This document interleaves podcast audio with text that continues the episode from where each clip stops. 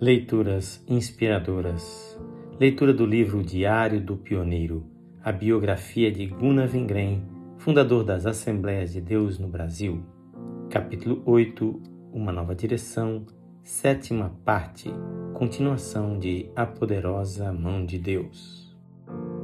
Num lugar chamado São Pedro, um irmão foi picado por uma serpente muito perigosa chamada Jararacuçu. Imediatamente ele caiu no chão e perdeu os sentidos. O sangue começou a correr pela boca, unhas e raízes do cabelo. Até na sua urina havia sangue. Porém, quando oramos por ele, Deus acabou imediatamente com todos aqueles sintomas e o curou completamente.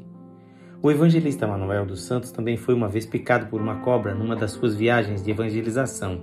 Era uma jararaca. Como ele estava longe de qualquer habitação, não havia ninguém que o ajudasse. Ele só podia clamar ao Senhor por ajuda.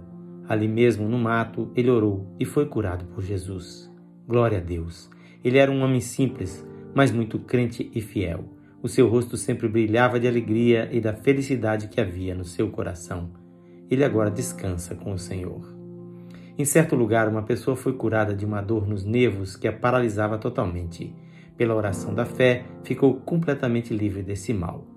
No mesmo lugar, uma senhora sofreu com uma terrível ferida durante 28 anos e buscara toda espécie de ajuda, sem nenhum resultado.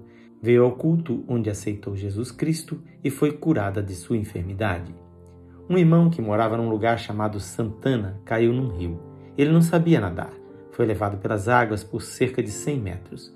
Foi no fundo duas vezes e estava prestes a morrer afogado. Quando veio à tona pela terceira vez e clamou pelo Senhor Jesus, sentiu como uma força que o segurava.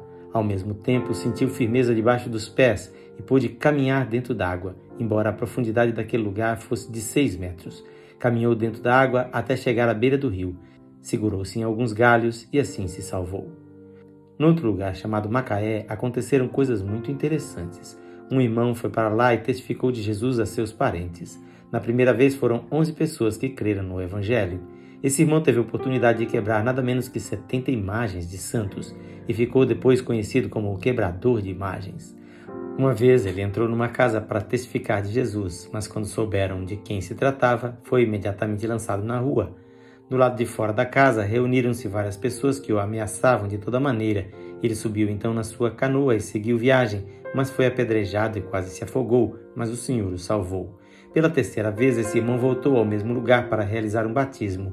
O povo ali tinha ficado com muito medo dele, pois criam que só vinha para quebrar os santos nas casas. Para evitar isso, começaram a guardar os seus dentro da própria Igreja Católica. Uma família ajuntou num caixão todos os seus santos e os enviou para a igreja. Depois disso, tanto o pai da família como o filho aceitaram Jesus como Salvador e não necessitaram mais daquelas imagens, as quais ficaram abandonadas na igreja. Numa casa de uma família descrente, tinham tanto medo do evangelista que, quando ele chegou ali para dormir uma noite, tiraram todos os santos das paredes para salvá-los da destruição. Sim, Assim era a situação naquele lugar. Aconteceu, como diz a Bíblia, que se convertiam dos ídolos para servir ao Deus vivo e verdadeiro. Numa revista de Natal editada em 1930, o missionário Vingren escreveu: Um menino, filho de pais crentes, foi salvo e batizado com o Espírito Santo. Começou então a testificar da salvação de Deus com uma coragem e entusiasmo tais que multidões vieram para escutar a sua palavra. Ninguém podia contradizê-lo e todos estavam admirados da sua sabedoria. Um pastor batista, que antes fora inimigo da obra pentecostal, foi vencido por Deus e batizado com o Espírito Santo. Começou então a trabalhar num lugar montanhoso. Ele era de muita coragem e testificava em todos os cultos de oração e em público sobre o batismo com o Espírito Santo.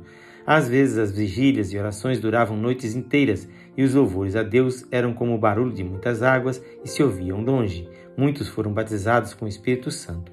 Num só lugar, em cinco dias, 40 pessoas receberam a promessa. Um outro homem que estudara um pouco no seminário católico foi salvo. Depois, Deus o enviou junto com sua esposa para outro lugar.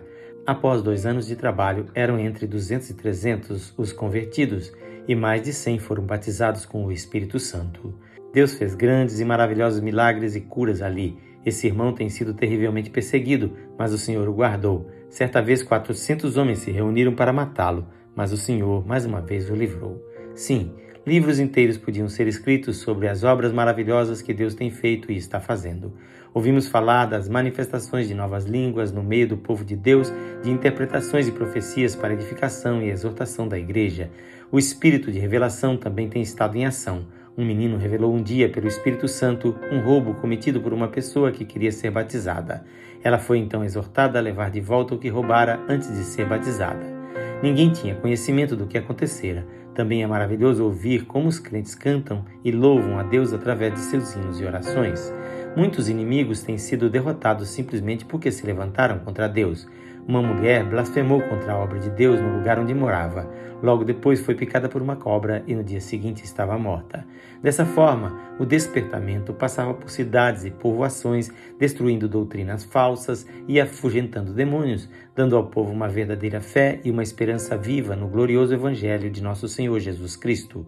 Ao mesmo tempo, a obra demonstrava o poder, a autoridade e o juízo do Senhor sobre aqueles que resistiam à poderosa e viva palavra de Deus. Na leitura de amanhã teremos a oitava parte deste capítulo. Quem faz esta leitura é seu amigo, Pastor Edson Grando. Que o Senhor Jesus abençoe abundantemente a sua vida e a sua família.